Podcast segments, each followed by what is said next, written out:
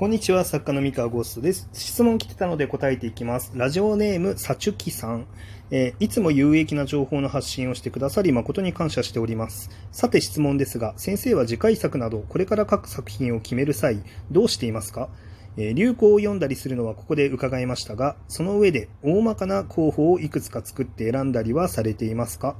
えーそれとも最初から分析などの結果として一つに集中されるのでしょうか、えーもしいくつかの中から選ぶのであれば、その際の基準もあれば知りたいです。漠然とした質問ですみません。ということで、さちゅきさんありがとうございます。えこちらについて答えていこうと思います。えまあ、まずなんですけれども、まあ、流行を読むっていうのは、まあ、正直あんまり重視はしていないというか、まあ、なんか流行ではないんですよね。なんか、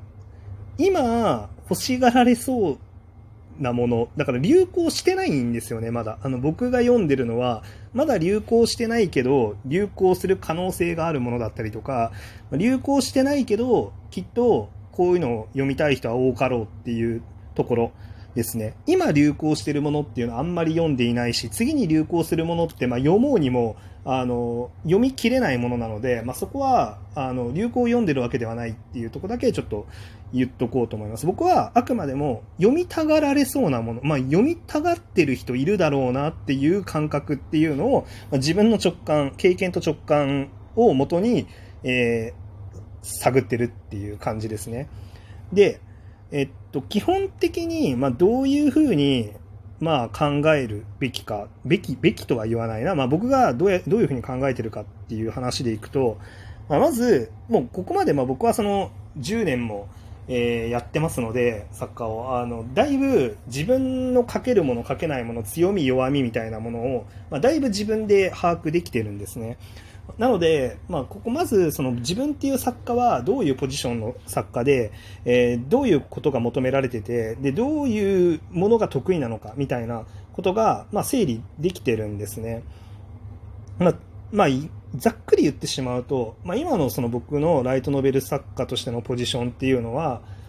まあ、ある程度、えー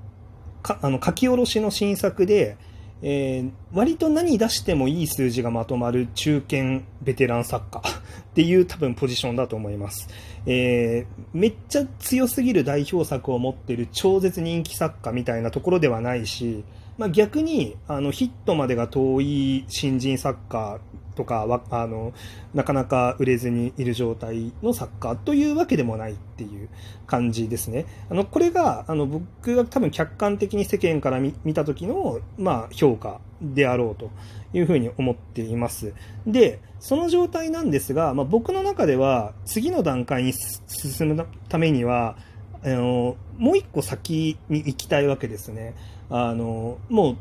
誰もが認める超絶大ヒット人気作家、まあ、ここを目指していきたいと。あのまあ、これこれがまず大事なんですね。これ自分がまずどこに目指したいか、どこ目指したいかっていうので、まあ、そこを目指していきたいと思ってますと。で、そうなってくると、まあ、必然的にやるべきこととやっちゃいけないことっていうのがあって、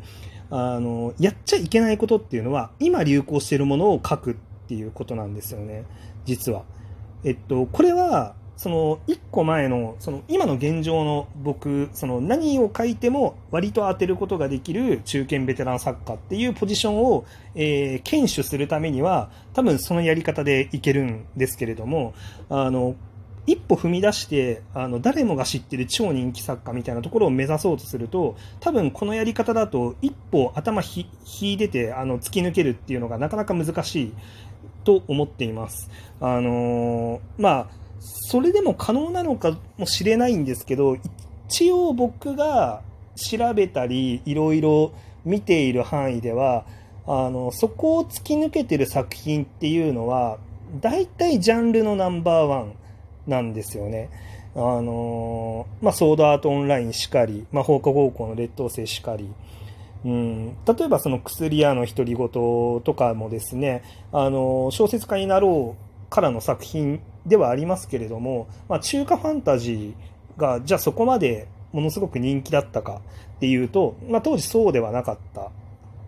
おそらく薬屋はかなり走りの方だと思うんですよね。あの中華ファンタジーが評価されてコミカライズも売れて原作も売れるようになったのは。なので、あの、やっぱりその時点であんまりない作品、あんまりないジャンルの方が、まあ頭一つ抜けた超人気作になるっていう、まあことが多いなと思ってまして、あの、今現状、あ、まあ、あれですね、えっと、100万部出せるジャンルっていうのがポンと何か出てきてたら、それの2番手でいけば、まあ、結構なあの人気作になるとは思うんですね。例えばそのソードアートオンラインがまあ出てきた中で、断末が出てき、後から出てきてはいますけれども、あれはものすごくでかい莫大な人気ジャンル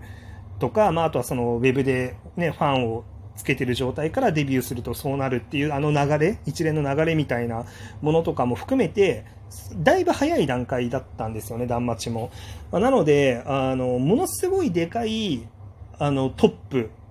があった場合は、その2番手っていうのもものすごくでかくなるんですけど、今現状、ライトノベル業界で、そのレベルでものすごくでかいムーブメントっていうのがないんですよね。まあ、あえて言うんだったらグッバイ宣言とかかな、最近だと。うん。にぐらいになっちゃって、まあ、あとはロシデレか、ロシデレぐらいですけど、ただロシデレもちょっとメカニズムが違うので、まあ、あの、まあ、ちょっと違うんですよ。まあ、なので、まあ、ちょっと自分が、あの、目指す、あの、結果っていうのを模索していくためには、あの、何かしら切り開いてナンバーワンを取らなければならないっていうのがあって、まあ、それで、まあ、つまり僕は今流行してるものっていうのを企画では選べない。あの、自分の目的を達成するには選べないっていうことになりますね。はい。で、えー、っと、まあ、その上で、まあ、なんだろう、まあ、みんながこういうのを実は読みたいんじゃないかとか、まあ、読みたがってるんじゃないかっていうのは、あの、もう直感なんですよね最近ないものっていう。まあ、例えばだから今ラブコメが多いですと。で、ラブコメが多くて、で、あとはナロー系異世界ファンタジーが多くて、あの、悪役令嬢が多くて、みたいな、まあそういう市場環境なわけなんですけれども、じゃあって言って僕が今、次6月に、えー、富士見ファンタジアさんで出すのは、まあ、顔さえ良ければいい教室っていう、あの、芸能ものなんですね。芸能ものって、まあ、あんまりヒットの前例がなくて、あのライ、ライトノベルで。まあ、難しいのではないかと思われるかもしれないんですが、まあでもワンチャン、ワンチャンあるなと。ワンチャンね。うん。あの、だし、あと自分自身が結構その、ゲームの仕事をやったり、あとは義妹生活の YouTube チャンネルを、まあ、あの、運営していくっていう、まあ、その流れでですね、まあ、結構その役者さん側の事情だったり、まあ、音楽側の事情だったりっていうのをヒアリングする機会っていうのがかなり増えてるんですね。で、だし、まあちょっとね、顔さえ良ければいい教室の後書きにもちょっと書かせていただいたんですけれども、あの、まあダンスの界隈とかに詳しい方とかとも最近ちょっと交流を持たせてもらってまして、まあそういうその切磋琢磨してる、まあ芸能界とか、まあそういうパフォーマンスの世界っていうところっていうのが、まあだいぶその、こう、自分の中にね、こう、溜まってまして、これも作品にできるなと。で、この、今溜まってる自分のこのパワーだったら、あの、芸能ものっていうのも当てうる可能性はあるんじゃないかなっていうぐらいの感じですね。これはどっちかっていうと、世の流行というよりかは、まあ、自分の持ってるパワーっていうところを重視して、まあ、企画させていただいたっていう感じですね。はい。で、えー、で、さらにですね、えっ、ー、と、次、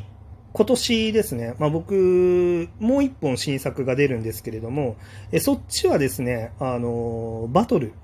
です。まあ、バトルなんですけど、まあ、ただの異能バトルっていうよりかは、今の時代、これがクールでかっこよくて、こう、これだったら今の、その、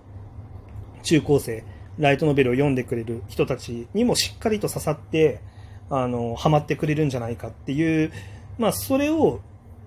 思いついたので、まあ、挑戦するんですね。で、ただ、これも、まあ、やっぱり今現状、異能バトルだったりとか、えー、まあ、そのバトルもののヒット作っていうのが非常に少ないんですね、今。非常に少ないので、まあ、だからやるっていう感じですね。うんなので、うん、難しいですね。だから、あんまり分析っていうわけではなく、まあ、分析といえば分析なのかな。まあ、少ないものを選んでる。うん。周りがあんまりやってないことをやってるって感じです。その方がナンバーワン取りやすいから。ライバルが少ないから。当然ですよね。で、あの、まあ、その中で、まあ、自分の今の持ってる、その、まあ、あらゆる財産ですよね。まあ、それを使って、あの、まあ、財産っていうのはその知的財産だったりとか、まあ、関係性だったりとか、まあ、も、すでに持ってる知識、あの、知識財産に被るな、えー、あの、自分の、えー、文章の方向性だったりとか、まあ、そういうのを全部、えー、使った上で、まあ、一、なんだろう、しっかりとパワーのある強い作品を書けるなって感覚で思ったものを選んでるっていうぐらいの感じです。これはもう感覚です。はい。もう理屈がどうこうとかではない、ないので、うん。大まかな候補をいくつか作って選んだりはっていうのも、まあ、特にしてないですね。いけると思ったものを作るだけ。あの、いくつか、これかな、これかな、これかな、じゃなくて、もうこれがいけるっていうものを選んでるって感じですね。まあ、複数思いつくこともありますけど、まあ、その場合はまあでもね、まあ、人に話したりとかしてるうちに、あの、なんか熱が冷めてくるようなアイデアは、まあ、その大したことないなって言って、まあ、捨てちゃいますね。その、そういうアイデアは。うん。だから僕は結構、あっさりとこのアイデアいいねって言って決めちゃうっていうことと、えっと、あと、決めたとしても、あっさり捨てるときはあっさり捨てます。はい。だその、なんか、その辺のコロコロ自分の考えが変わるっていうことに対して、あの、それを良しとして波乗りしてるっていう感じですね。はい。というわけでなんかこれ答えになってないんじゃないかな。まあ、すごいふわふわしたこと言いましたが、こんな感じで、はい。自分の企画は決めてます。以上です。それでは。